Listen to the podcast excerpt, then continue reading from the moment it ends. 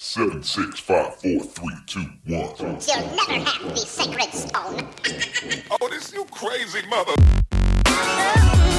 Hier ist der OMT Podcast mit brandneuem Stoff für eure Online-Marketing-Dröhnung zwischendurch. Heute mit dem OMT-Gründer Mario Jung.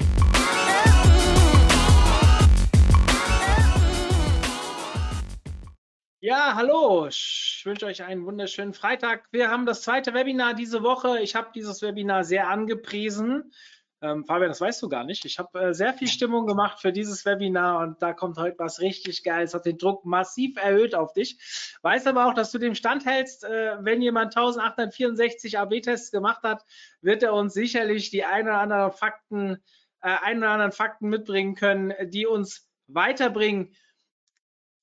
Cool, dass ihr dabei seid. Wir haben heute das Thema, ich habe es eben genannt, AB-Tests. Heißt, ähm, Fabian lässt uns heute teilhaben an dem Wissen, was Sie angehäuft haben auf Basis der vielen AB-Tests, die Sie über die Jahre gemacht haben. Und ich glaube, ähm, das kann uns allen sehr viel Zeit ersparen. Ich glaube, es ist sinnvoll, sich von Fall zu Fall auch neu reinzudenken, dass nicht alles einfach so übernommen werden kann, aber es gibt uns trotzdem sicherlich ganz gute Ideen, in welche Richtung man denken sollte. Fabian, dich muss ich gar nicht mehr groß vorstellen. Du warst schon öfters dabei, bist, ja, ich sage immer so, Head of Conversion Optimierung, kann ich das so sagen? Nein, du bist Teamleitung äh, in, dem, in dem Bereich, hast du mir, glaube ich, erzählt. Und ähm, bist für mich so der Conversion Optimierer mit psychologischem Ansatz, den ich so hier im OMT-Kosmos immer anpreisen kann. Und dementsprechend freue ich mich auch heute wieder von dir, äh, einen Vortrag zu hören. Und an diejenigen, die das erste Mal dabei sind, sei noch kurz gesagt, bevor ich an Fabian abgebe, ihr könnt Fragen stellen. Bitte über den Chat. Wir werden am Ende eine kleine QA-Session machen. Und ja, ich würde sagen, bis dahin bin ich raus. Fabian, dir viel Spaß auf gewohntem Terrain. Kann ich mittlerweile sagen, ist cool. Ja, ich meine, äh, fünftes Webinar, glaube ich, ne? Ja, Oder sechstes? Also finde ich gut auf jeden Fall. Ja, ich bin auch sehr stolz auf die Zusammenarbeit mit Lieb. Das ist ja wirklich mittlerweile fünf bis zehn Webinare pro Jahr. Das macht echt Spaß und äh, dementsprechend Bühne frei. Ich bin raus. Bis später. Ja, vielen Dank, Mario. Ich blende mich mal aus. Ähm, ich bin nämlich noch im Homeoffice und wie das immer so ist im Homeoffice mit der Datenübertragung, ich hoffe, das klappt alles. Okay. Ähm, ihr könnt meine Slides sehen, hoffe ich. Wer jetzt Probleme hat mit der Ansicht, Moment. Also ich kann alles sehen. Sehr gut. Also genau. Lieb, ähm, erzähle ich vielleicht auch noch was dazu. Genau, wir sind eine Fusion aus zwei Agenturen, damals der Conversion List und ähm, Bargeting und haben eben bei uns einen ganz starken Fokus, also bei mir im Team, ähm, ganz großen Fokus eben halt auf die Psychologie gelegt. Wir haben ganz verschiedene Psychologen im Team, ähm, ja, aus der Wirtschaftspsychologie, Leute, die Design und Psychologie studiert haben. Wir haben auch Leute, die kognitive, affektive Psychologie studiert haben. Und ähm, genau, wir versuchen jetzt dieses ganze Wissen aus der Psychologie letztendlich auch auf AB, ins AB-Testing einfließen zu lassen und ähm, in die ganze Optimierung auch von Anzeigen oder auch im SEO eben halt einfließen zu lassen, äh, Sprichwort Nutzersignale halt auch. Ähm, deswegen der Hase und die Möhren ähm, ist immer unser, unser Aufhänger so ein bisschen. Ja, wer bin ich überhaupt? Ich bin Expert Lead im CRO. Ich verantworte unser Leap, also das ganze CRO-Team bei Leap. Ähm, ja, vorher habe ich Wirtschaftspsychologie in Hamburg studiert, ähm, davor Medienwirtschaft auch in Hamburg studiert und bin dann zwischendrin ähm, nach Dubai gegangen tatsächlich. Ähm, habe da auch meine Masterarbeit geschrieben und da in der strategischen Planung gearbeitet. Ähm, unter anderem auch für, also wir haben für einen großen Autohersteller die ganzen Adaptionen ähm, der Kampagnen für den Mittleren Osten gemacht. Genau, bin dann aus familiären Gründen zurück nach Hamburg, nach Berlin gekommen. Ja, bin dann durch einen Zufall tatsächlich in die Conversion Rate Optimierung gekommen. Mein damaliger Geschäftsführer hat zu mir gesagt, wie findest du unsere Seite? Und ich habe ihm dann auf eine nette Art und Weise gesagt, dass seine Seite nicht so gut ist und seitdem mache ich Conversion Rate Optimierung. Ähm, gehe jetzt ins fünfte Jahr tatsächlich, aber vorher tatsächlich auch viel, ja, ich glaube, das Thema Psychologie spielt sich eben halt auch in allen Kanälen wieder. Ähm, genau. Ich würde heute einfach nochmal ganz kurz gar nicht, also klar, ähm, euch irgendwie eine Zusammenfassung geben, auch von dem Ganzen, was ich heute erzähle. Ich will euch auch coole Testideen mitgeben, ähm, die bei uns sehr erfolgreich ist, die wir auch bei vielen Kunden erfolgreich getestet haben. Wir haben ja, ich, der Claim ist ja 100, äh, 1864 AB-Tests.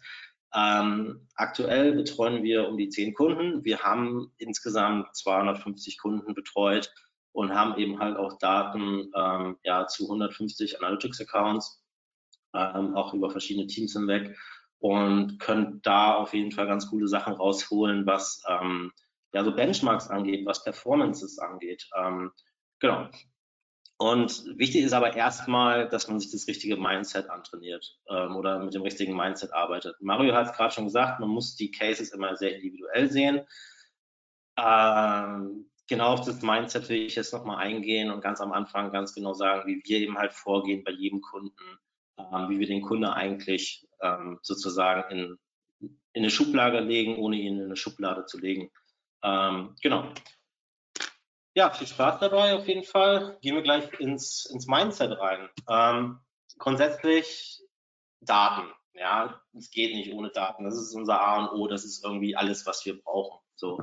Ähm, wir haben einen Onboarding-Prozess. Wir machen in der Regel erstmal eine Initialanalyse und da beschäftigen wir uns beim Onboarding, also wir versuchen natürlich erstmal die ganzen USPs des Kunden zu verstehen und was will der Kunde überhaupt und wo will er hin und ähm, so die ganzen Klassiker, die man aus dem Marketing kennt. Ja? Ähm, und dann gehen wir eben halt hin und versuchen, seine Customer Journey ganz genau nachvollziehen. Das ist eben halt der Schritt der Analyse, dass wir genau nachvollziehen, okay, wo, lieber Kunde, hast du überhaupt das Hauptproblem? Ja? Besteht dein Hauptproblem darin zum Beispiel, also glaubst du, dass deine Conversion Rate nicht gut ist, weil ähm, deine Conversion Rate, nehmen wir mal an, deine Add-to-Card-Rate ist 0,7 Prozent. Wenn du aber 90 Prozent Traffic auf deiner Seite hast, der über Content-Seiten kommt, dann ist es auch kein Wunder. Und das heißt, ähm, aus unserer Fusion heraus verstehen wir erstmal ganz genau, wie kommen die Nutzer auf die Seite, wo kommen sie hin, wo gehen sie her ähm, und ganz genau zu verstehen, wo ist eigentlich wirklich das Problem und wie viel Traffic haben wir für dieses Problem ähm, oder welche Hebel müssen wir umlegen, um dieses Problem zu beheben. Ähm, das ist erstmal die Analysephase ganz genau verstehen, okay, häufig kommt in der ersten Analyse auch einfach raus, der Kunde glaubt, dass er, also möchte etwas mit seiner Internetseite sagen, was er aber nicht sagt. Er sitzt aber schon zehn Jahre daran, zu versuchen, seine Marketingkommunikation dahingehend aufzubauen, um seine Positionierung irgendwie auf seiner Seite unterzukriegen.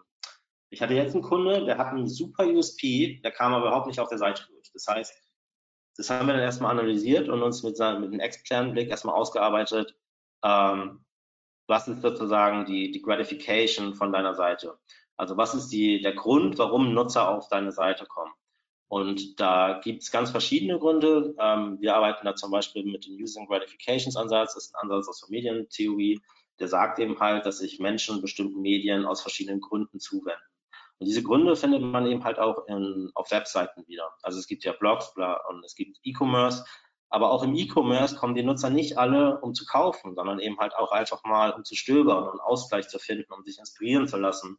Und so gehen wir dann eben halt rein und versuchen in der ersten Phase erstmal das Kaufverhalten zu verstehen und eben halt auch die Kunden zu verstehen, was will der Kunde sagen, was sagt er wirklich auf seiner Seite? Und ähm, wie ist das Kaufverhalten für das Produkt. Und wie ist die Customer Journey? Wie, wie sehen wir, kommen die Nutzer auf der Seite an, aus welchen Kanälen und welche Kanäle performen dann eben halt gut. In der Analysephase gehen wir dann eben halt rein und machen Benchmarking.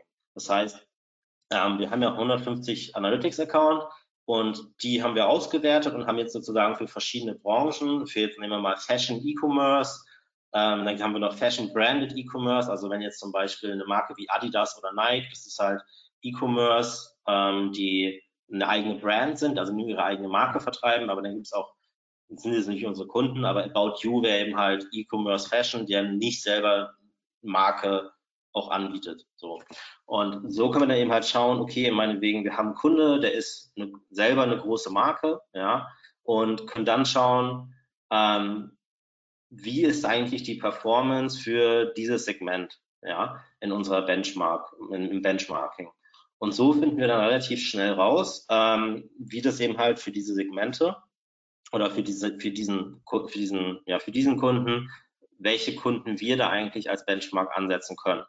Ähm, und so können wir dann auch rausfinden, wo sind eigentlich wirklich die Bottlenecks. Ja, weil eine Abbruchrate in einem Warenkorb kann für einen Kunde keine 25 Prozent gut sein. Wenn man aber eine große Marke ist und die Nutzer kommen alle über Brand-Anfragen auf meine Seite, dann ist 25 auf 25 Prozent Abbruchrate im E-Commerce tatsächlich nicht so eine gute Quote. Und ähm, genau das machen wir in der Analyse, um erstmal herauszufinden, wo hat dieser Kunde das größte Bottleneck und wie ist das auch im Vergleich zum Wettbewerb zu sehen. Ja. Das nächste ist dann die Hypothese. Ähm, auch da, ich hatte Kunden, die haben gesagt, ey Fabian, wir haben einen Bug auf der Seite, lass uns den mal testen. Da habe ich gesagt, wenn wir einen Bug testen, kann ich euch jetzt schon sagen, was da rauskommt, weil ähm, einen Bug braucht man nicht testen. Das ist halt einfach ein Fehler und den braucht man nicht testen. Und so ist auch unser Prozess aufgebaut in der Hypothesenerstellung. Das heißt, wir haben in der Regel erstmal einen Prozess, der sagt, hey, ähm, es setzen sich Mitarbeiter hin, die auch schon Expertenwissen haben, aber einfach mal die Seite durchtesten und schauen, das Bottleneck, was wir vorher ausgearbeitet haben, ist es vielleicht ein funktionales Problem? Ja? Sind die, ist die Funktionalität der Seite sichergestellt? Dann geht das zum nächsten Analysten und der sagt dann, okay, wenn die Funktionalität der Seite sichergestellt ist, dann ist das schon mal gut. Dann schauen wir uns an, sind die Best Practices für die Branche umgesetzt? Ja? Und dann, wenn das auch passiert ist, dann gehen wir erst in die Psychologie und sagen, okay, hier müssen wir jetzt mit der Psychologie rein und sagen, um dieses Bottleneck zu beheben, müssen wir wirklich psychologische Effekte verwenden. Ja, ähm, das heißt, man muss sich da ganz genau überlegen, Bugs werden nicht getestet, No-Brainer, muss man überlegen, inwieweit man sie testen muss. Und dann C, in die Psychologie, weil Psychologie ist sehr zielgruppenabhängig, produktabhängig, ähm, Kaufverhalten abhängig und ähm, auch kontextabhängig, deviceabhängig etc. Also da gibt es sehr viele Variablen, die darauf einzahlen können. Und deswegen ist das Ganze nicht immer so plausibel oder ähm, ja, plausibel, wie es manchmal klingen mag. Ähm, und das muss man eben halt ganz genau verstehen. Und genau, dann gehen wir in die Variantenerstellung. Unser Programmierer oder unsere Programmierer machen dann das Test-Setup. Ähm, da haben wir eine sehr umfangreiche Qualitätssicherung auch. Wir haben Rücksprachen in der Variantenerstellung, ähm, in der, ist ja eine Manipulation in dem Fall, wo wir dann hingehen und mit dem Kunde auch die Varianten abstimmen und ähm, mit ihm sprechen. In der Testdurchführung, auch da haben wir ein Monitoring. Wir werden jeden, also wir monitoren jeden Tag die Tests. Ähm, nach jedem Release gibt es ein Monitoring von dem Test. Ähm, läuft alles ein, läuft alles so ein, wie wir, wie es einlaufen soll. Ähm, und gehen dann in die Auswertung ja, und in die Implementierung gegebenenfalls. Dann geht es eben halt in die 100% Ausspielung oder, also wir testen dann mit der Gewinnervariante weiter oder wir ziehen eben halt anhand des Trackings. Wir haben tatsächlich ein sehr umfangreiches Tracking in den Tests, ähm, um eben halt sehr viele auch Folgetests aus, wieder rauszuziehen.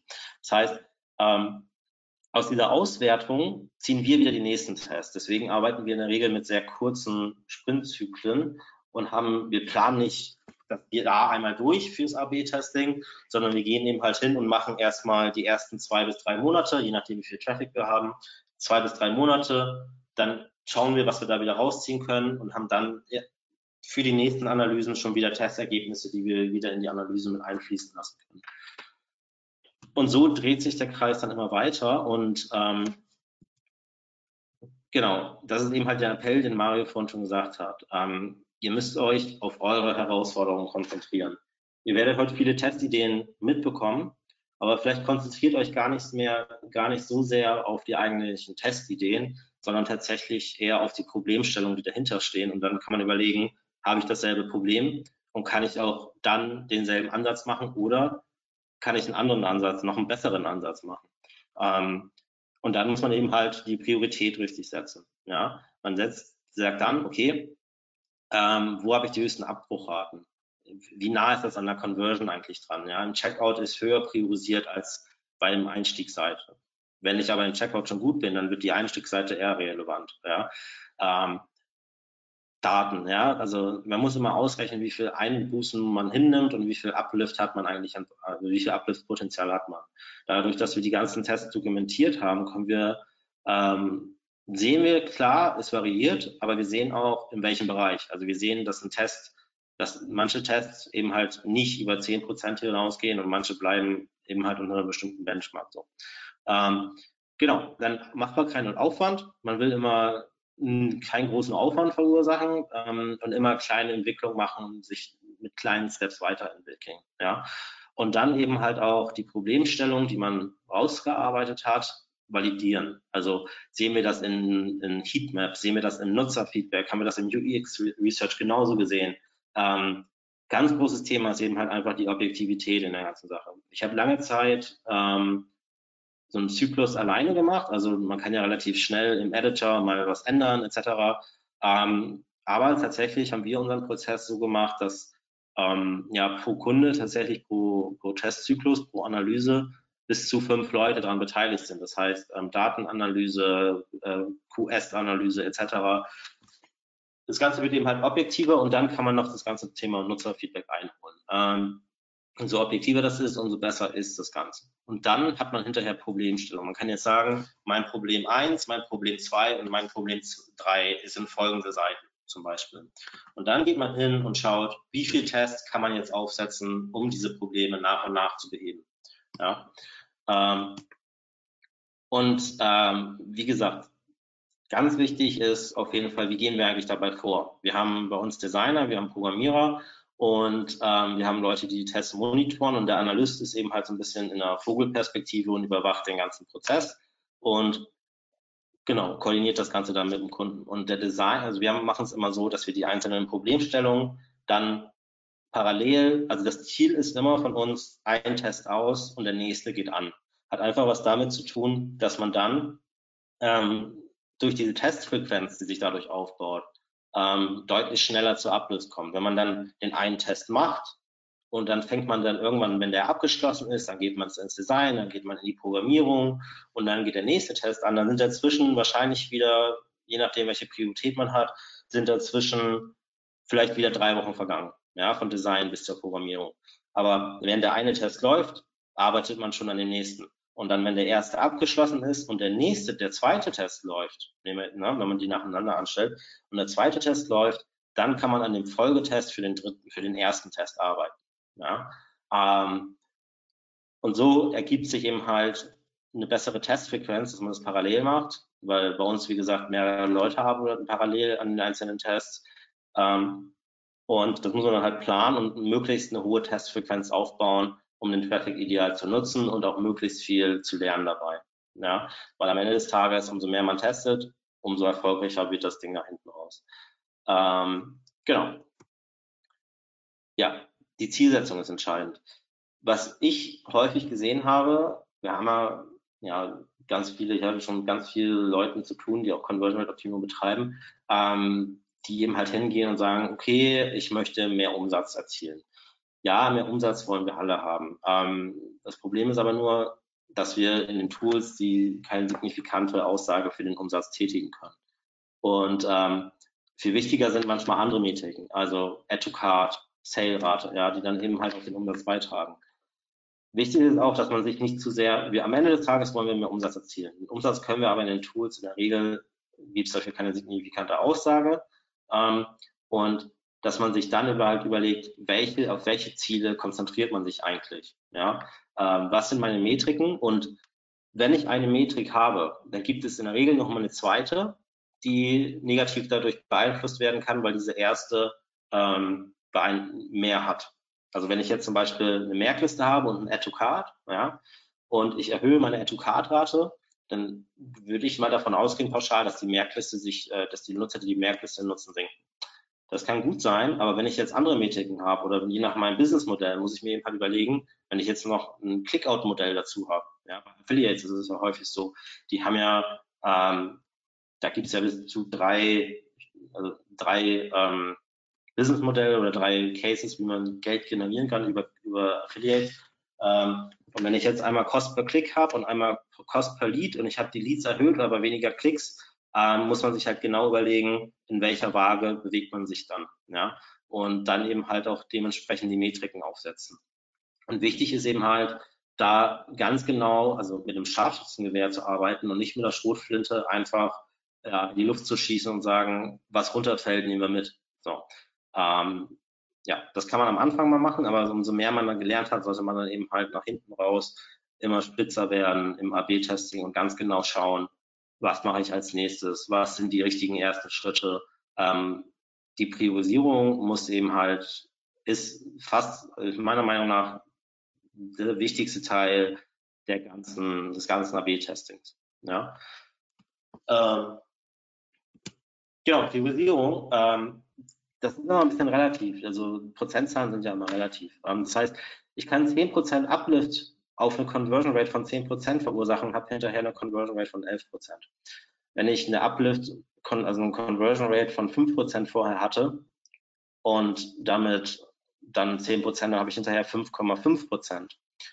Habe damit aber, wenn man sich dann den Nutzer nochmal dazu anschaut, also wie viele Nutzer hat man eigentlich in diesem Segment, dann kann man ähm, relativ gut sagen, dass man da eben halt die relativen Zahlen manchmal so ein bisschen ähm, Bias ist der den Uplifts gegenüber. Weil ein Uplift ist relativ. Es ist ähm, 10%, 10% Uplift auf 10% Conversion Rate ist hinterher 11%. Das ist deutlich schwerer zu erreichen als 10% Uplift auf eine 5% Conversion Rate. Weil bei der 10% Uplift Conversion Rate muss ich hinterher, habe ich hinterher 1% mehr Conversion, ja, und hier habe ich hinterher 0,5% mehr Conversion. Absolut gesehen, wenn ich jetzt hier aber unglaublich, also mehr Nutzer habe im Vergleich zu hier, dann hätte ich hier mehr Conversions generiert. Und ähm, die Gedanken muss man sich eben halt machen, wenn man sich überlegt, welchen Hebel will ich überhaupt umlegen. Ähm, und da geht man in der Regel nicht dahin, na klar, wo, wo schon eine gute Conversion Rate ist, weil da ist es eben halt schwerer, auch Uplifts zu generieren. Aber ähm, das einfach nur nochmal, die, die Uplift-Zahlen, die ihr gleich seht, sind immer relativ zu betrachten. Ähm, am Ende des Tages sage ich euch nicht, was ähm, der Kunde vorher hatte oder wie viel Umsatz etc. Ähm, genau. Aber auch so für die Priorisierung einfach im Hinterkopf behalten, wenn er in die Priorisierung geht, immer überlegen, wo habe ich am Ende mehr Conversions wahrscheinlich. Ja? Ähm, einfach mal diesen Vergleich machen mit x Prozent Uplift und dann mal durchkalkulieren, wo hat man mehr Umsatz oder mehr, mehr Conversions. Und da wird man dann eben halt, da sollte man auch testen. So. Genau, dann kommen wir jetzt zu unseren, ähm, wie ich finde, ähm, die spannendsten Tests, die ich so mitgemacht habe oder die wir gemacht haben. Ähm, ja, gar nicht, muss gar, geht gar nicht um den Uplift teilweise, sondern geht teilweise auch einfach ja, um, um die Theorie dahinter, um die Problemstellung dahinter, um die Cases dahinter. Ähm, genau. Cheering und Endowment, mein Artikel. Ähm, was wir gesehen haben, hohe Ausstiegsraten, also im Vergleich zu anderen Kollegen, ähm, hohe Ausstiegsraten im Warenkorb. Das ist häufig ein Problem oder viele Kunden kommen und sagen, ja, wir müssen unsere Conversion Rate erhöhen, wir müssen im Warenkorb anfangen. Und in dem Fall war es wirklich so, wir haben gesagt, okay, Warenkorb ist ein Problem, ähm, was machen wir jetzt? Alle Quickwins sind umgesetzt, alles da. Ähm, eigentlich muss es funktionieren. Und haben dann gesagt, wir werden hier sehr wahrscheinlich, also sind wir halt wirklich in die Psychologie reingegangen und haben gesagt, hier müssen wir jetzt ähm, die Leute einfach mal positiv bestärken. Und ähm, der Hintergrund war, wir, also Menschen mögen positives Feedback. Und wir wissen halt, dass Nutzer im Internet, wenn sie was kaufen, tendenziell erstmal eine gewisse Unsicherheit haben, weil ähm, diese Unsicherheit entsteht einfach dadurch, dass wir bei jedem Kauf im Internet nie hundertprozentig sagen können, ist es wirklich die richtige Entscheidung. Die finale Entscheidung treffen wir erst zu Hause, wenn wir das Produkt in der Hand haben, gerade bei Mode, ja, bei Schuhen. Riesen ähm, Return-Quote, ähm, Riesenproblem. Auf jeden Fall haben wir gesagt, okay, diese Unsicherheit kann ein Problem sein. Der Merkliste, der Warenkorb wird häufig als Merkliste missbraucht und ähm, Deswegen haben wir gesagt, wir wollen den Nutzern jetzt das Gefühl geben oder ihnen sagen, du hast dich gut entschieden, du hast, das hast du gut gemacht. Ja? Ähm, weil wir mögen einfach positiv Feedback. Zusätzlich kommt noch dazu der Endowment-Effekt. Der sagt, dass wir Dingen, die uns gehören, höheren Wert, äh, Wert zusprechen als Dingen, die anderen gehören. Ja? Also meins ist besser als deins. Ähm, und hier im Warenkorb hat der Nutzer die erste Entscheidung getroffen. Er legt was in den Warenkorb und hat das ja jetzt für sich deklariert. Und ich erzähle die Story immer so, dass ich sage, lieber Kunde, stell dir vor, dir nimmt jemand im, Waren, in, im Supermarkt deinen Warenkorb weg. Ja?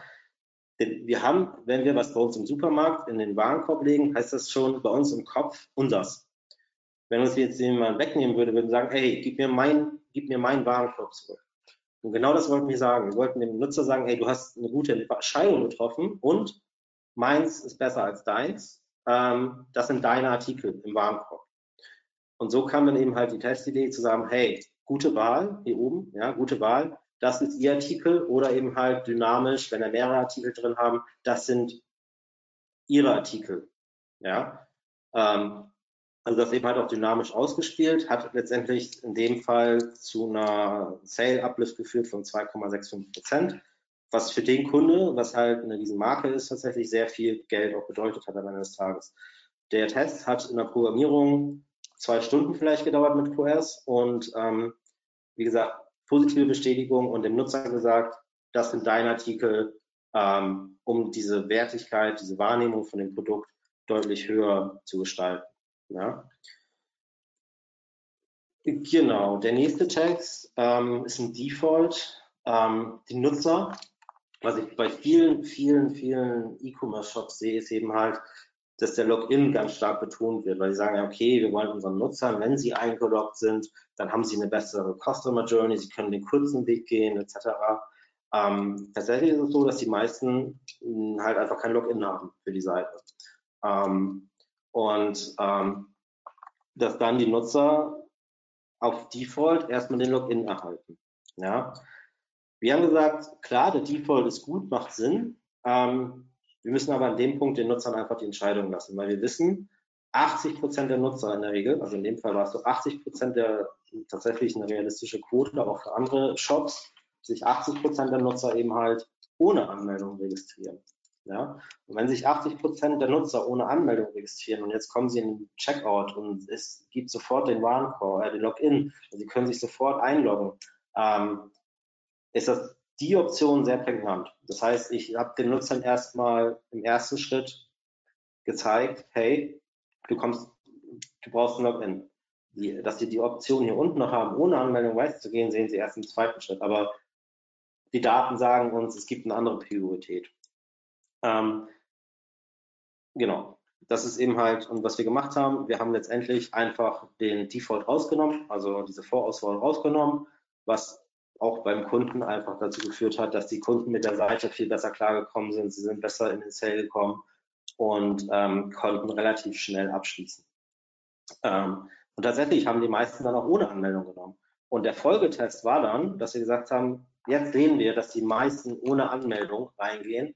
Wir haben dann den Folgetest gemacht. Also wir hatten dann wirklich die Daten, haben gesehen, okay, wir tracken mal, wie gehen die Nutzer eigentlich rein logischerweise hier unten alle wieder. Wir haben das umpriorisiert, haben den nach oben genommen ähm, und haben dadurch nochmal 3,6 Prozent auf den Sale gemacht. Ähm,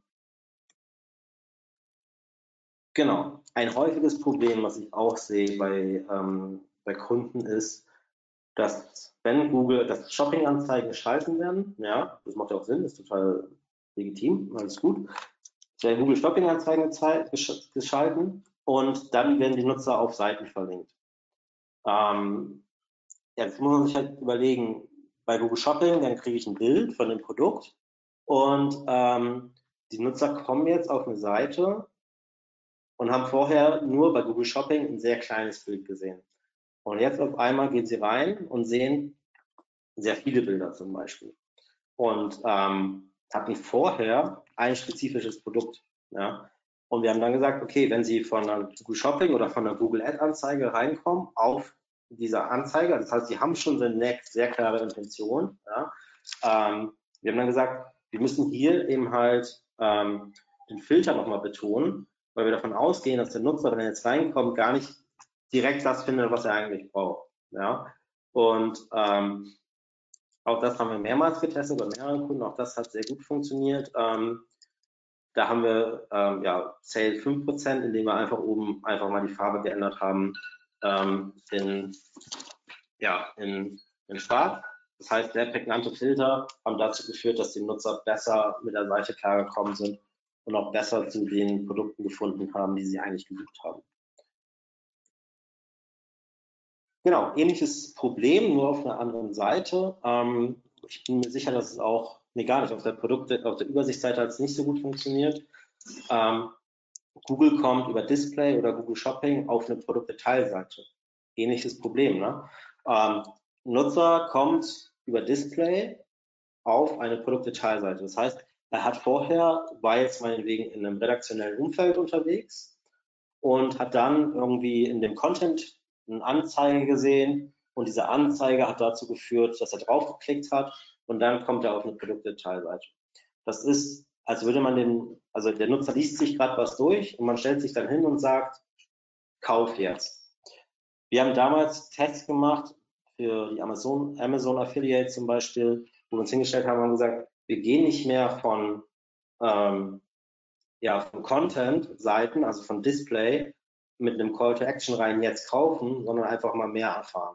Das heißt, die Display-Anzeigen hatten vorher einen Jetzt kaufen-Button und haben jetzt einen Mehr erfahren-Button. Und die Nutzer haben ja diesen Informationsintent und da passt einfach der Mehr erfahren-Button deutlich besser als ein Jetzt kaufen-Button, weil sie informieren sich gerade über gewisse Themen und wollen nicht kaufen. Wenn sie kaufen wollen würden, würden Sie ja vielleicht bei Google eingeben, XY kaufen, ja, also eine transaktionale Anfrage in irgendeinem Medium stellen. Ähm, wenn Sie aber in diesem redaktionellen Umfeld unterwegs sind, wollen Sie Informationen. Und wir haben dann gesagt, dazu passt eben halt dieser Mehrerfahren-Button besser. Und daraus ist auch der Test entstanden, dass wir gesagt haben, wenn Nutzer von Display auf einer Produktdetailseite einsteigen, ja, den Nutzern, dass die auf dieser Produktdetailseite konvertieren, ist sehr unwahrscheinlich. Ja, ähm, das haben wir auch in den Daten gesehen. Wir hatten da eine riesen Absprungrate und haben gesagt, wenn die Nutzer hier reinsteigen, dann müssen wir ihnen den Weg wieder öffnen. Ja, das Produkt, also im Parfüm ist es so, ja, dass sehr stark diese Flaschen oder die Flakonen, Flakons einfach ähm, ein riesen Kauftreiber sind. Viele Leute kaufen Produkte oder Parfüms einfach aus dem Hintergrund, weil sie die Flasche mögen und auch so ein bisschen so eine Sammlung, Sammlerrichter geht. Das heißt, die Flaschen sind für die Displayanzeigen geeignet, ja, weil sie aufmerksamkeitsstark sind. Und man nicht jetzt hingehen will und irgendwie seine, seine Shopping-Brand positionieren will, sondern wirklich die Brand und das Parfüm positionieren. Aber dann auf eine Produktdetailseite. Und jetzt haben wir gesagt, wer jetzt, der Nutzer hat auf die Anzeige geklickt, weil ihm die Flasche gefallen hat, war die Annahme. Ja? Ähm, weil es ist sehr unwahrscheinlich, dass wir jemanden ein Produkt ausspielen, was er tatsächlich auch benutzt. Gerade Parfüm ist ja schwierig im Internet zu kaufen. Ja, ich kann ja im Internet kein neues Parfüm kaufen, ähm, weil ich niemals weiß, ob das wirklich der Geruch mir gefällt. Noch kann das Internet keinen Geruch transportieren, aber irgendwann vielleicht, aber aktuell ist es halt nicht so. Das heißt, wir können nur mit den Flakon, also mit den Flaschen Aufmerksamkeit generieren, aber wir können die Leute nicht dazu bewegen, das Produkt auch zu kaufen, weil wir eine zu hohe Hürde haben, Parfüm im Internet zu kaufen. Und Nutzer kaufen im Internet Parfüm, was sie schon kennen. Oder bestellen eine Probe. Ähm, dann müssen sie es erst riechen und dann sagen sie, gefällt mir nicht oder gefällt mir nicht, kauf es dann. Das heißt, sie kommen auf jeden, es gibt auf jeden Fall den Pfad, ich weiß ganz genau, was ich will. Ja? Ähm, aber nicht über Display anzeigen. Über Display streue ich ja erstmal. Und deswegen haben wir gesagt, dadurch, dass wir diese Probleme erkannt haben, weil wir das, das Produkt verstanden haben und auch den, ja, diesen, das Medium Display für Produkt oder für Parfüm verstanden haben, haben wir gesagt, wir müssen hier den Weg wieder aufmachen für den Nutzer. Was haben wir gemacht? Wir haben oben ähm, eben halt hier verschiedene, ähm, ja, die Navigation betont, um den Nutzer einfach weiter auf die Seite zu führen. Wir haben hier dann auch ähm, verschiedene getestet, also verschiedene Anordnungen. Einmal ging es dann hier direkt zu Darmparfüm, Herrenparfüm und es ging dann eben halt zu Make-up etc., sodass die Nutzer ähm, weiter in die Seite reingegangen sind. Das war das Hauptziel von diesem Test. Wir wollten die Nutzer weiter in die Seite bekommen und haben dadurch tatsächlich auch die Sale-Rate um 6% erhöht, weil die Nutzer auf der Seite erstmal geködert wurden über die Flasche und dann hier zu sagen, hey, wir haben auch Gratisprodukte oder Gratisproben zum Beispiel oder wir haben eben halt Sale-Angebote. Ähm, Vielleicht findet der Nutzer dann sein, sein eigenes Parfüm, was er eh schon nutzt, im Sale. Und ähm, genau, das hat sehr gut funktioniert und ähm, war genau das, also diese, diese Verbindung von Traffic, wie tickt der Traffic, wo kommt das Bottleneck her Produkt verstehen und ähm, Kaufverhalten auch verstehen, also Insights aus dem Kaufverhalten nutzen, um dann ganz gezielt diese, ja, diese, die Optimierung vorzunehmen. Häufig ist es halt so, dass die, dass die Leute sagen, okay, ich habe das Buch Y gelesen und ich habe da den und den Test gelesen. Ja? Ähm, nehmen wir mal Zeit Conversion oder es gibt ja You Should Test It. Und da habe ich gelesen, dass das, das und das. Und ähm, das ist das Schlimmste, was man machen kann. Man muss sich halt vorher wirklich Gedanken machen, warum muss ich diesen Test machen? Ja? Wenn ich diesen, wenn ich verstanden habe, warum ich diesen Test machen muss, dann unsere Erfahrung ist ja in der Regel auch erfolgreich.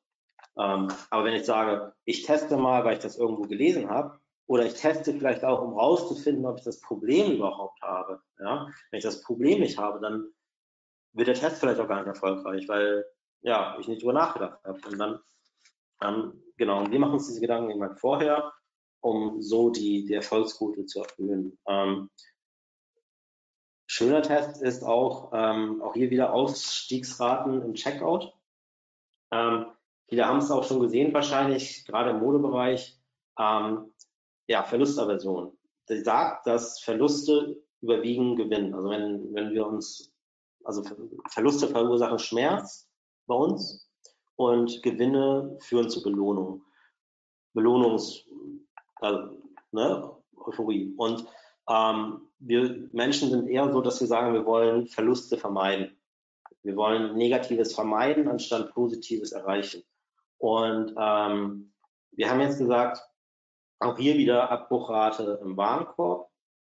Ähm, Nutzer sollte nicht weitergehen, er sollte weitergehen. Ja, wir haben jetzt gesagt, dadurch, dass Verluste überwiegen als Gewinne. Und hier ist es ja so, wenn man sich das jetzt anschaut, ähm, hier ist es tatsächlich schon drin. Ich zeige gleich nochmal ein anderes Beispiel, was wir tatsächlich getestet haben, aber in dem Fall verzahlt das auch schon auf die Verlusterversion. Das heißt, hier wird dem Nutzer gezeigt, hey, das Produkt ist schon mal ausverkauft. Ja, das ist ähm, das Produkt ist nicht mehr verfügbar. Das heißt, wie lange ist denn das noch verfügbar, wird jetzt schon bei dem Nutzer suggeriert, ja. Und ähm, ja, was man bei vielen Shops auch sieht, ist tatsächlich auch, was wir getestet haben, ist, ähm, dass die Artikel im Warenkorb werden nicht reserviert. Das heißt, wir sagen dem Nutzer, ja, ähm, du hast jetzt deine Entscheidung getroffen, du hast jetzt deine Produkte für dich deklariert und jetzt sagen wir ihm, hey, aber sei gewahrt, lieber Nutzer, dein ähm, das Produkt im Warenkorb kann morgen ausverkauft sein. Und ähm, was spannend ist an dem Ergebnis, wenn wir haben das zusammen mit dem Endowment-Effekt getestet. Also wir haben einmal beide Effekte voneinander get losgelöst getestet und dann im dritten Test, wir haben gesehen, beide funktionieren gut.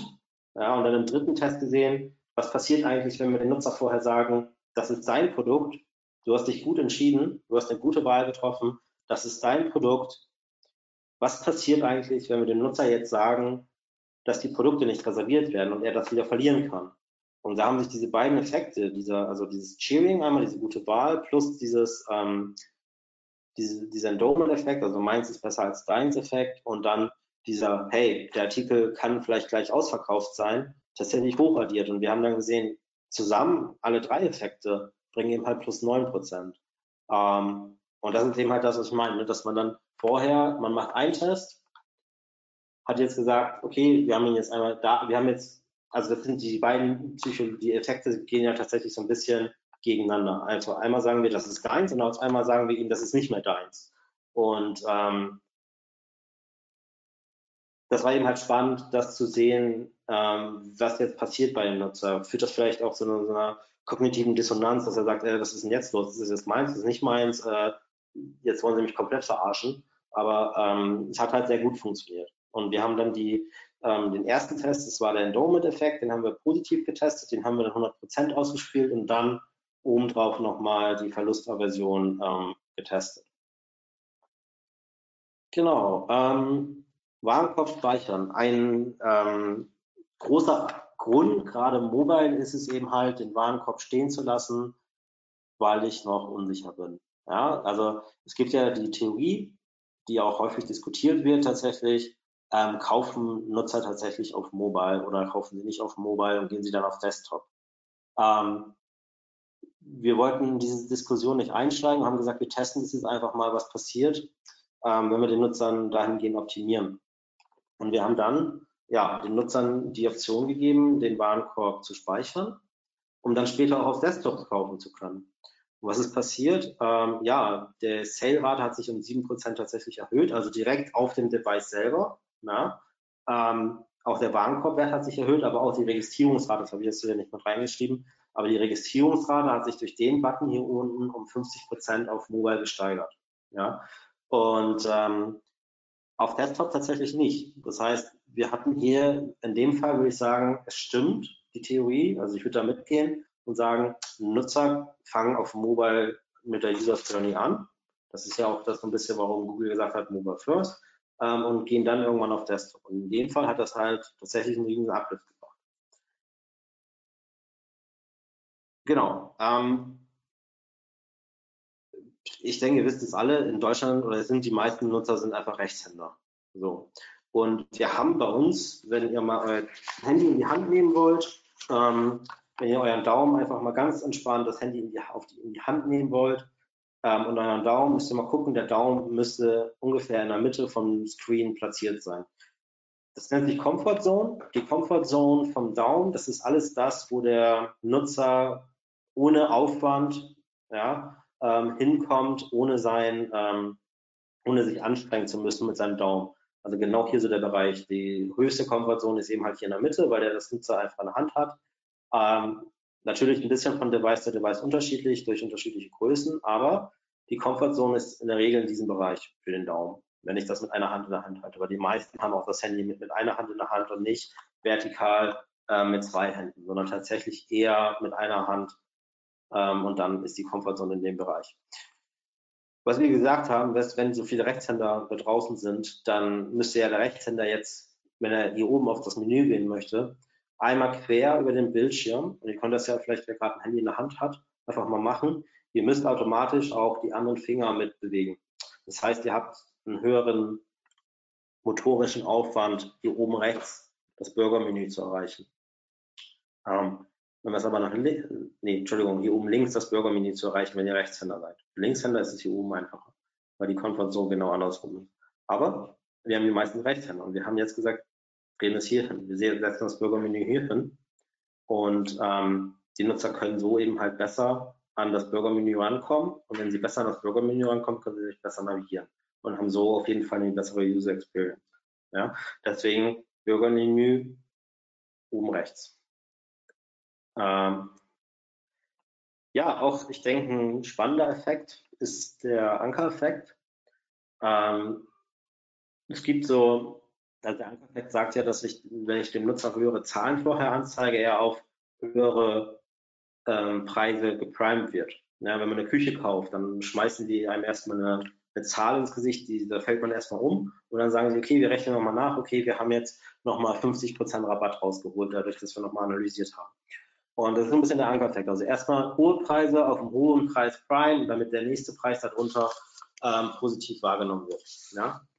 Ähm, und was uns da halt aufgefallen ist, bei vielen Shops, es wird random, es wird ähm, beim Einstieg in die Kategorieseite nach Topsellern kategorisiert, dass die Topseller immer oben ist. Das macht Sinn.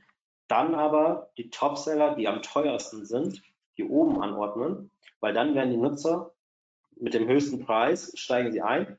Zudem ist auch die Kachel hier oben, ja, wenn man, ähm, ich weiß nicht, wer es kennt, aber vielleicht noch mal ganz kurz im Hintergrund, es gibt das F-Muster, das heißt, Nutzer steigen ein und lesen die Seite in so einem F-Muster.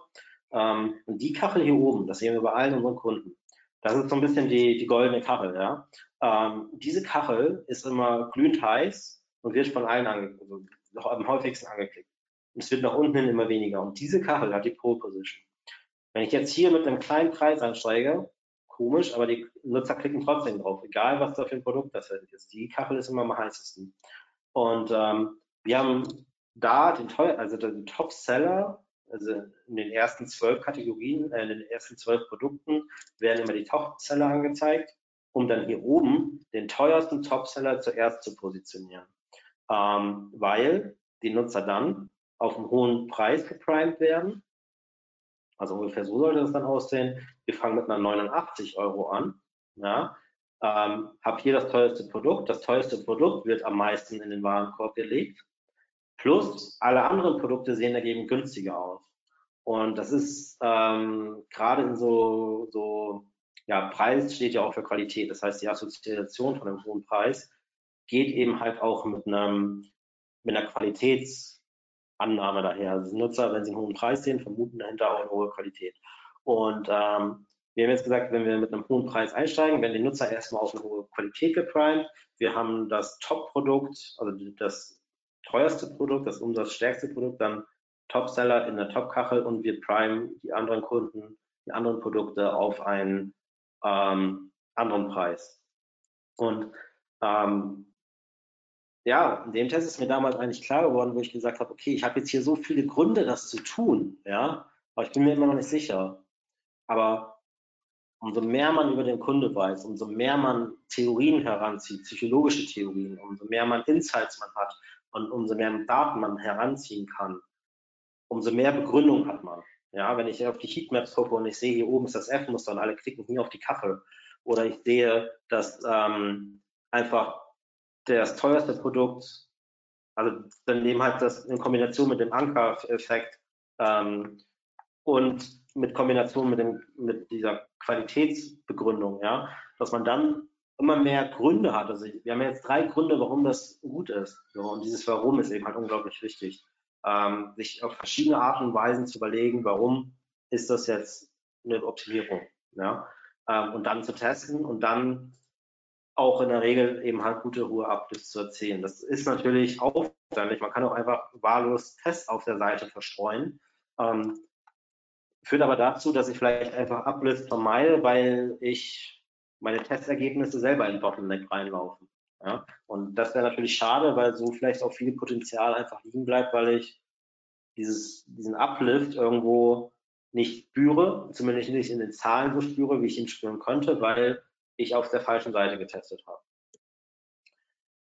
Ähm, genau, Risikovermeidung, das hatte ich vorhin schon erzählt gerade Mobile ein Riesenthema. Nutzer sind sich noch nicht so sicher, äh, müssen jetzt noch zweimal gucken. Ähm, wir haben jetzt gesagt, dieses, dieses Risiko, dem wollen wir begegnen. Und wir wollen jetzt, also diesem Kaufrisiko wollen wir begegnen. Und ähm, ja, wir haben jetzt ähm, den Nutzern einmal den Spillover-Effekt genommen, das heißt ein Abfärbeffekt, das sage ich gleich, das zeige ich gleich, aber auch ihm vermittelt, ey, du hast 30 Tage Rückgaberecht. Ich glaube, das ist auch so ein Klassiker tatsächlich.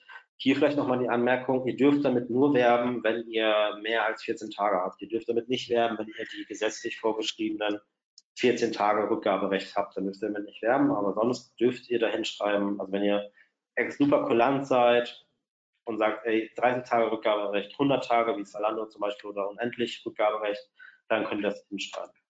Ähm, genau, gemacht haben, das ist eben halt das Spillover-Effekt, dass wir hier gesagt haben, hey, wir nehmen jetzt Payment-Methoden mit rein, einfach um ähm, ja, diese bekannten Marken zu zeigen. Also in dem Fall war es jetzt nur Master, also nur Kreditkarte, aber normalerweise eben halt auch Pay, PayPal mit rein oder ähm, ja, PayPal, Klarna, ähm, ja, die ganzen Visa, also Kreditkarten anzeigen, weil der Nutzer kennt diese ähm, diese Marken. Und wenn er diese Marken kennt, dann hat er automatisch Vertrauen, also wir, wir vertrauen eher Dingen, die wir schon kennen. Ja? Und ähm, wenn man das eben halt diesen Spillover-Effekt nutzen kann, um A, Vertrauen in den Shop aufzubauen, also das heißt, diese ganzen Payment-Sachen sind auch Vertrauenselemente ein Stück weit, aber dann eben halt auch zu sagen, hey, 30 Tage Rückgaberecht und ähm, genau, hat auch sehr gut funktioniert. Ähm, gerade auf Mobile ist das eben halt ein großes Thema. Das ist tatsächlich mein, mein Lieblingstest. Ja. Ähm, der hat richtig Spaß gemacht, weil wir haben gesehen, Nutzer kommen auf die Seite und springen relativ schnell wieder ab. Ja, Checkout funktioniert, aber wir müssen vorne mehr Nutzer reinbekommen. Und ähm, ja, Hauptbottleneck war tatsächlich ein Overlay, was die Nutzer darauf hingewiesen haben, ob sie Firmenkunde oder Privatkunde sind und ähm, wie man die Preise wahrgenommen haben möchte. Also möchten Sie die Preise mit oder ohne Mehrwertsteuer angezeigt bekommen? Ähm, das ist nett zu fragen. Tatsächlich ist es so, dass sogar im B2B-Bereich die Nutzer überwiegend also ein Problem damit haben, Preise in Nettopreisen wahrnehmen zu können, weil wir im Alltag immer regelmäßig mit Bruttopreis konfrontiert sind und dann im B2B-Bereich, wenn man professioneller Einkäufer ist, ist es natürlich okay, aber wenn man jetzt ähm, sagt, ich möchte den Preis bewerten, dann fällt das dann relativ schwierig, weil man auf einmal Nettopreise da stehen hat. Ja? Und ähm, ja, wir haben gesehen, dass viele Nutzer ähm, auf die Seite kommen und an diesem Punkt abspringen. Und was wir gemacht haben, wir haben gesagt, der Nutzer kommt auf die Seite und er hat sich noch nicht, 100, noch nicht entschieden. Ähm, er hat sich aber entschieden, auf die Anzeige zu klicken, auf die, ähm, das Snippet in der Google, äh, bei Google zu klicken oder eben halt auch auf die Display-Ad etc. Er hat sich entschieden, auf die Seite zu kommen. Das ist eine Entscheidung. Ja? Und wir haben, haben, das war auch eine Riesendiskussion mit dem Kunde damals. Der Kunde auch hat gesagt, er hat sich doch noch gar nicht entschieden und das kann doch nicht sein und das funktioniert doch nie und er hat sich ja nicht entschieden. Der Punkt ist, wenn man den Menschen vermittelt, dass sie eine Entscheidung getroffen haben, ähm, dann führt das dazu, dass sie diese Entscheidungen beibehalten werden, weil ähm, wir immer das Bedürfnis haben, uns konsistent zu, äh, konsistent zu verhalten. Und ähm, wenn ihr zum Beispiel aufhören wollt mit Rauchen oder abnehmen wollt, dann müsst ihr ganz vielen Menschen erzählen, dass ihr abnehmen wollt, dass ihr aufhören wollt mit Rauchen, weil ihr wollt euch konsistent, also unterbewusst immer konsistent verhalten. Und jedes Mal, wenn ihr vor diesen Leuten anfangt ähm, zu rauchen oder zu essen, habt ihr automatisch ein schlechtes Gewissen und seid dadurch ähm, dadurch wieder äh, motivierter wahrscheinlich dieses, dieses vorgegebene Verhalten, was ihr vorher kommuniziert habt, ähm, durchzuziehen. Müsst ihr natürlich aufpassen, dass ihr euch nicht selber stresst, dass ihr dann wieder mehr anfangt zu rauchen, weil ihr so gestresst seid, weil ihr anderen erzählt habt, dass ihr nicht rauchen wollt. Ähm, das ist natürlich so ein bisschen so ein, so ein Trick der, der Psyche. Dass, wenn man das aus Stressgründen macht, muss man sich darüber klar sein, dass man da dann eben halt mehr Stress damit bei sich verursacht. Ähm, aber in der Regel ist es halt so, wenn wir sagen, ich mache das, dann da nur dadurch, dass ich es offen kommuniziert habe, will ich es machen.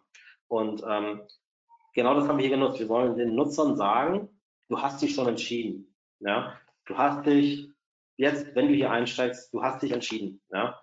Ähm, und dann haben wir gesagt, wenn der Nutzer so ein, empfangen wird, ist das A, sehr, sehr schön, es ist, ähm, ja, ist ein positiver Empfang, aber führt eben halt auch dazu, dass der Nutzer diese self-fulfilling prophecy im Kopf hat, dass er versteht, okay, ich habe mich jetzt irgendwie entschieden. Und dann hat das eben halt dazu geführt, dass auch deutlich mehr Nutzer was gekauft haben, aber auch Produkte, mehr Produkte in den Warenkorb gelegt haben. Ähm, genau, einfach nur, weil die Nutzer gesagt haben, wir freuen uns, dass sie sich für uns entschieden haben. Ähm, genau, vielleicht nochmal ein ja, ich sag mal, ein Beispiel weniger aus dem E-Commerce, sondern tatsächlich eher aus dem Bereich ähm, der Lead-Generierung. Viele machen es ja so, dass sie tatsächlich eine sehr lange Fahrt vorweg haben. Diese Lead-Generierung, ähm, also in dem Fall war es eine Heizungsberatung mit hinten raus eine Lead-Generierung und ähm, einfach die Fragen vorher stellen, damit der Nutzer ein gewisses Engagement hat. Ähm, durch dieses Engagement ihm Progress angezeigt werden kann und er dann nach hinten raus motivierter ist. Ähm, so ein bisschen, was man vielleicht aus dem Sales kennt, wenn der Kunde dreimal Ja sagt, dass er dann auch das vierte Mal Ja sagt. So, auch wieder ein bisschen mit dieser Konsistenz in den Nutzer eben halt durch einen sehr langen Pfad führt. Und ähm, wir haben jetzt die Seite analysiert. Wir haben beim Einstieg und im, im, im, ja, beim Einstieg ein hohes Bottleneck gesehen. Wir haben aber auch im Formular ein hohes Bottleneck gesehen. Formular haben wir gesagt, okay, der Prozentsatz, der da aussteigt, ist normal für ein Formular. So. Und ähm, genau, wir haben jetzt gesagt, wir müssen hier mehr Vertrauen aufbauen. Wir müssen den Einstieg erleichtern. Ja? Wir müssen den Menschen auch ein positives Feedback geben. Das habe ich, den, habe ich vorhin schon mal gesagt, beim Einstieg positives Feedback motiviert. Ja? Aber wir müssen auch sagen, warum, lieber Kunde, musst du eigentlich diese Angaben machen? Also wir haben ganz viele Sachen geändert, weil wir so viel Traffic haben, deswegen mussten wir ein bisschen kontraststärker sein. Ähm, und wir haben eben halt die Progress Bar in First View gelegt, damit der Nutzer immer vor Augen hat, wie weit er schon gekommen ist.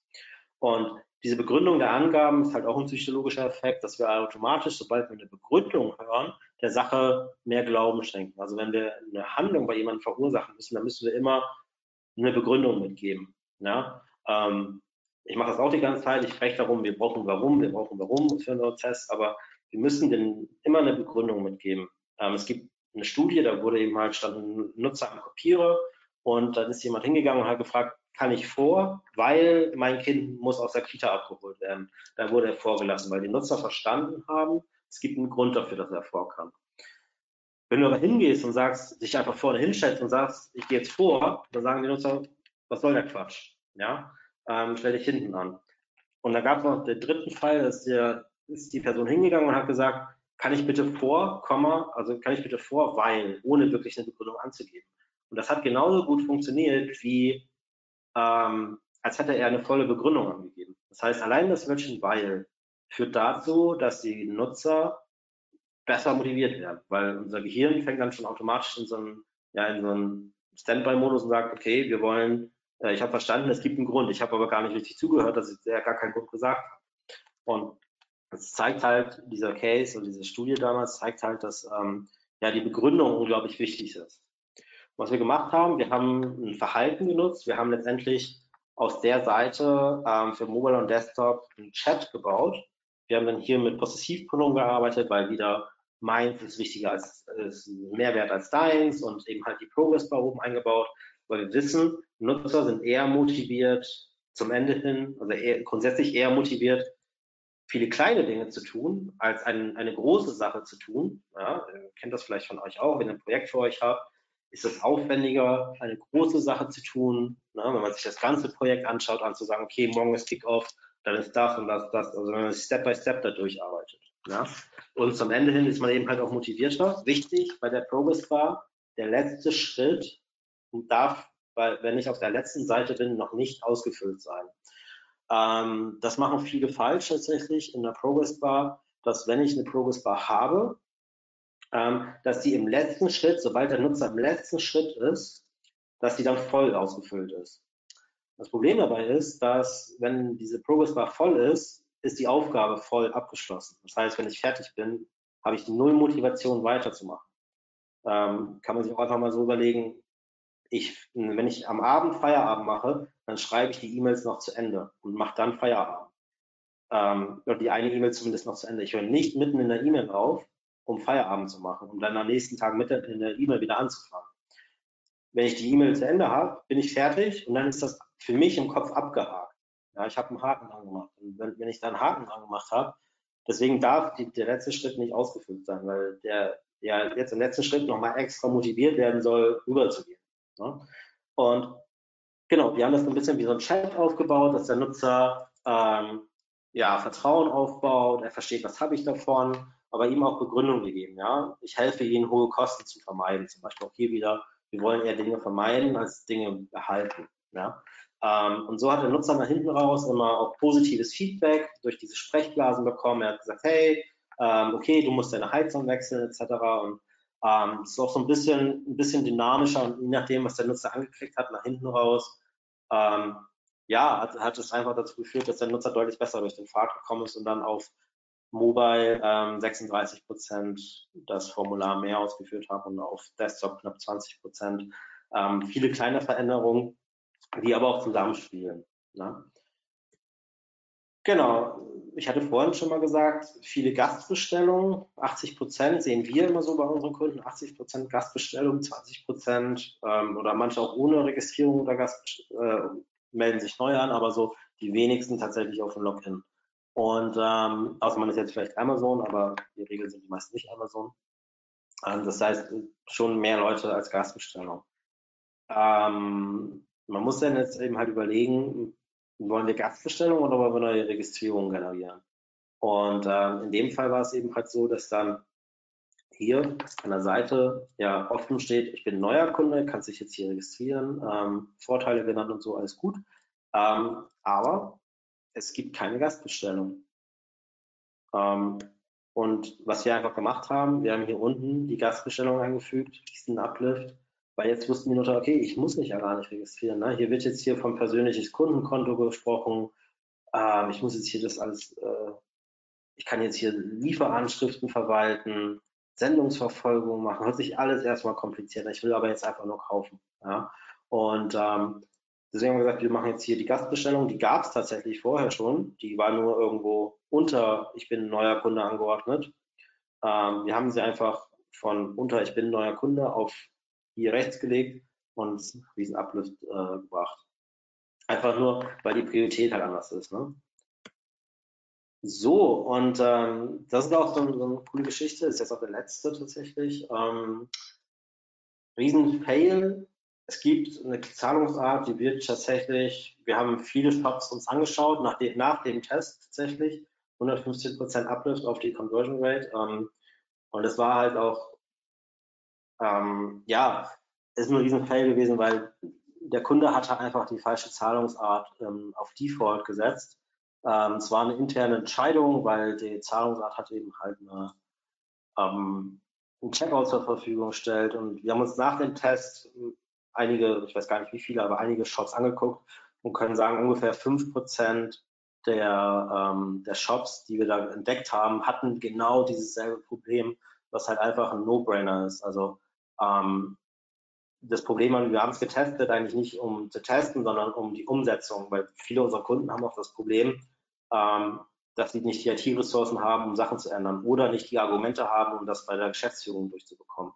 Und wenn da halt steht 115 Prozent Uplift auf die Makro-CR, also auf die, auf die Sales-CR, ja, was halt mehr als doppelt so viel Umsatz bedeutet, ähm, führt das halt dazu, dass das relativ schnell geändert wird. Und durch den Test haben wir dann die Argumente gehabt, diese interne Entscheidung zu kippen und dann auch zu sagen, ähm, ja, ähm, dass auch dann durch die 100%-Einspielung sofort dieser Uplift da war. Ich schaue es mir gerne mal an. Wer will, einfach mal eine E-Mail an mich schreiben. Ähm, ist ein bisschen tricky, deswegen einfach mal Bescheid sagen, wer es interessiert.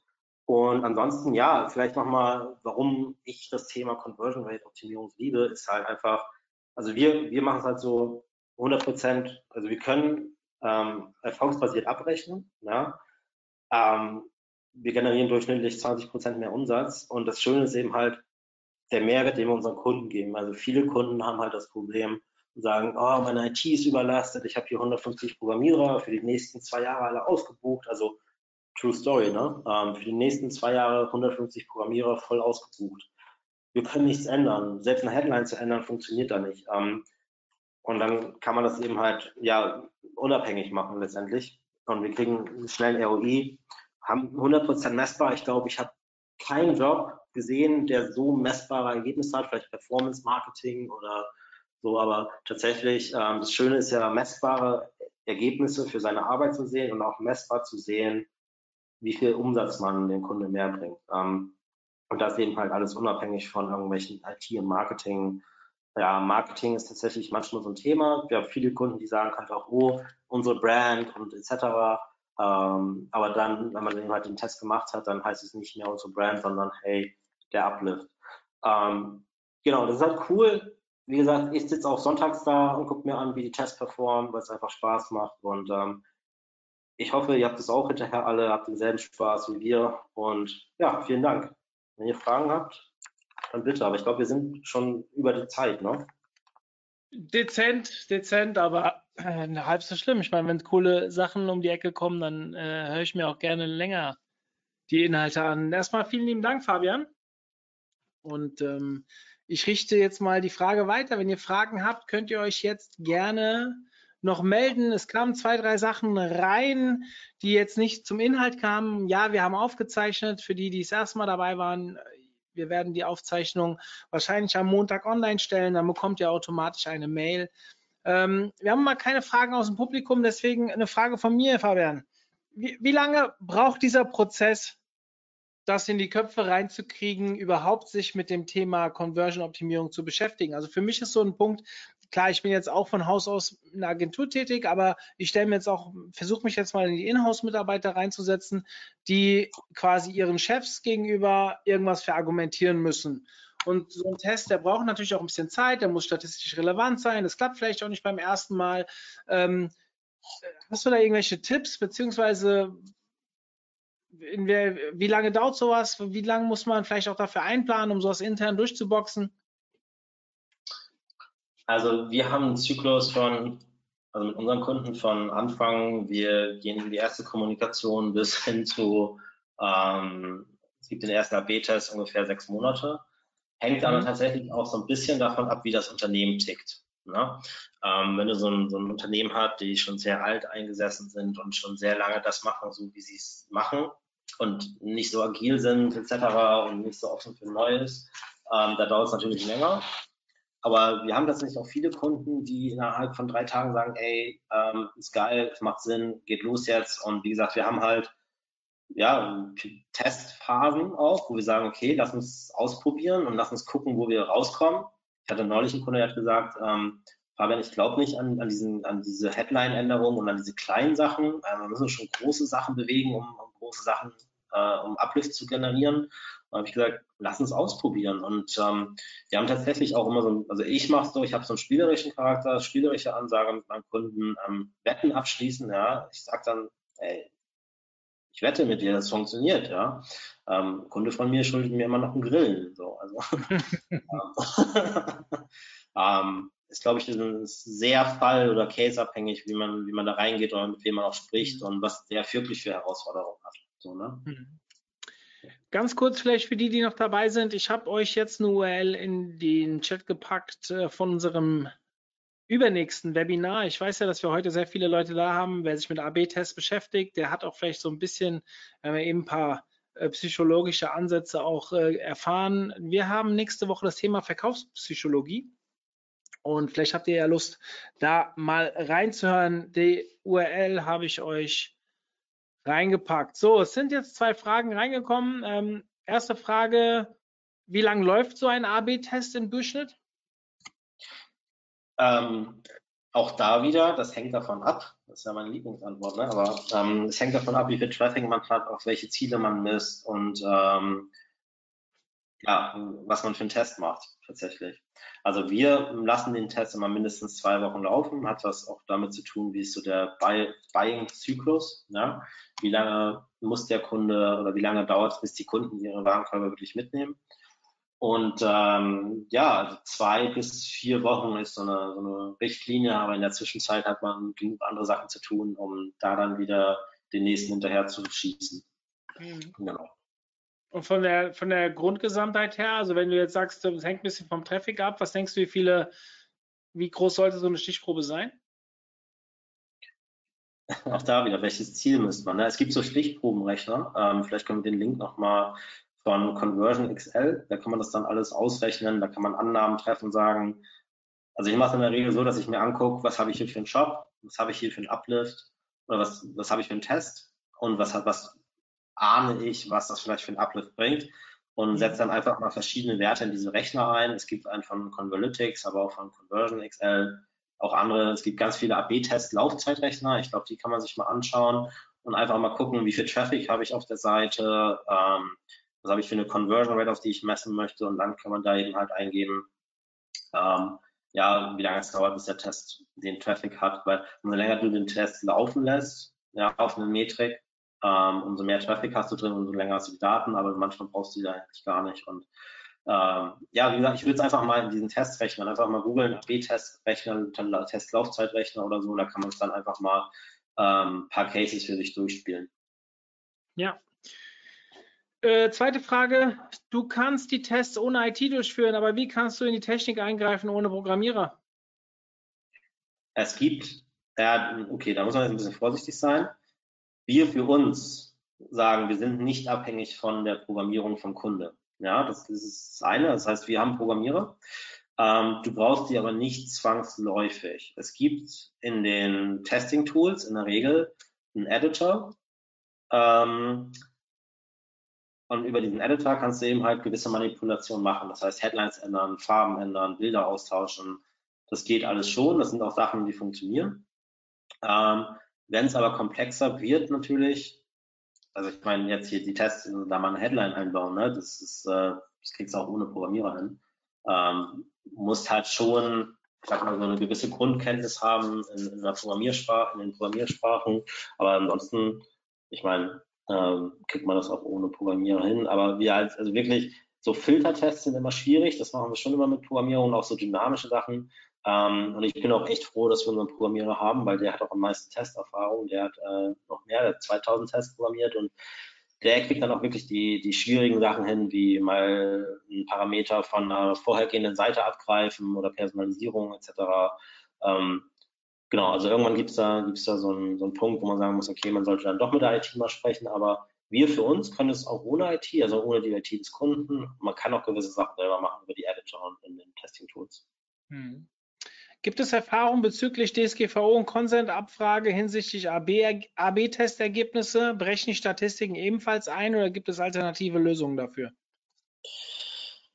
Ähm, also grundsätzlich ist es ja so, die Testing-Tools, ähm, also ich darf ja keine Rechtsberatung geben und das ist jetzt auch alles so mit meinem Rechtsleinwissen. Ja? Ähm, die Testing-Tools laufen bei unseren Kunden in der Regel über die Consent-Tools, ja, aber ähm, es gibt halt so eine, die sind so ein bisschen in der Grauzone, weil sie auch einfach eine technische Funktion der Seite ermöglichen.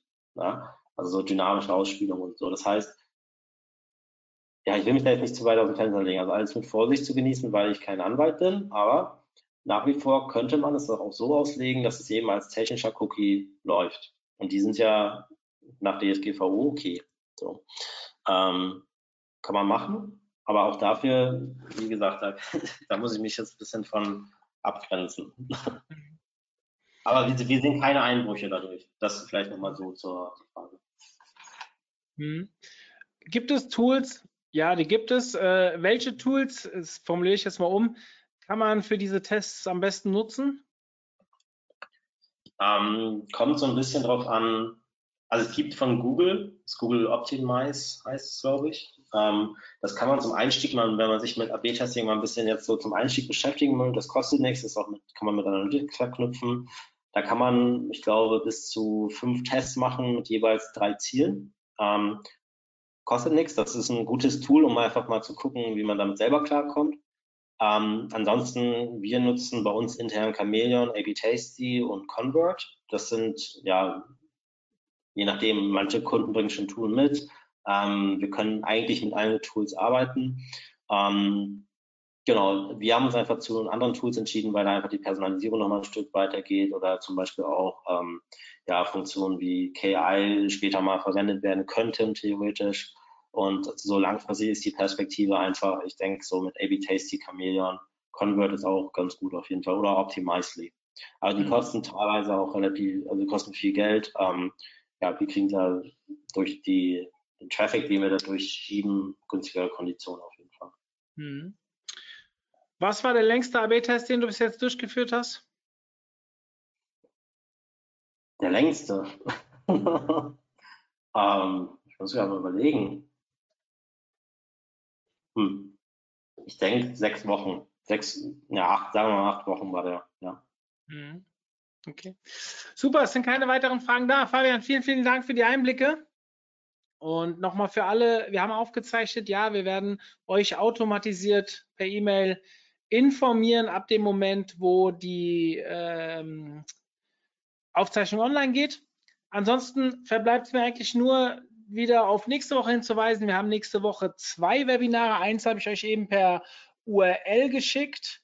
Ähm, das andere, da muss ich jetzt selbst gerade mal schauen, was dann noch ansteht. Ähm, ah ja, wir haben noch das Thema Werbeanzeigen, also ein Ads-Thema, allerdings für Pinterest-Formate. Also wer sich mit Pinterest-Ads beschäftigt, der könnte, wenn ihr vielleicht jemand habt in der Firma, der sich damit beschäftigt, dann wäre das sicherlich für ihn interessant. Da ist auch ähm, mit der Expose eine Agentur, die relativ erfahren ist, äh, am Werk. Den Vortrag halten zwei Damen, die Katharina und die Kerstin. Also, wenn ihr Lust habt, schaut ihr da mal rein. Das ist am Dienstag und am Freitag, na, jetzt muss ich überlegen, der 9. ist ein Donnerstag. Am Donnerstag ist der, das Webinar mit den verkaufspsychologischen Tipps. Und wir haben am Freitag noch etwas, ein sehr, sehr spitzes Thema. Da haben wir, da, da werden da wahrscheinlich am Ende keine 30 Leute mitmachen, aber für alle, die unter euch FBA-Händler sind bei Amazon oder wenn ihr intern welche habt, die sich darum kümmern, ähm, haben wir so ein Thema Umsatzsteuer-Compliance und so. Also ein ganz trockenes Thema, was auch brutal in der Nische nur interessant ist. Aber auch sowas, finde ich, gehört mal dazu, weil es wird ja ein paar Online-Shops für euch geben, die auch ins Ausland ähm, liefern und da wird es dann spannend. So, ja, Fabian, dir vielen Dank. Ja, War wieder schön, dich dabei gehabt zu haben. Und dem Rest cool. Dir natürlich auch wünsche ich ein schönes Wochenende.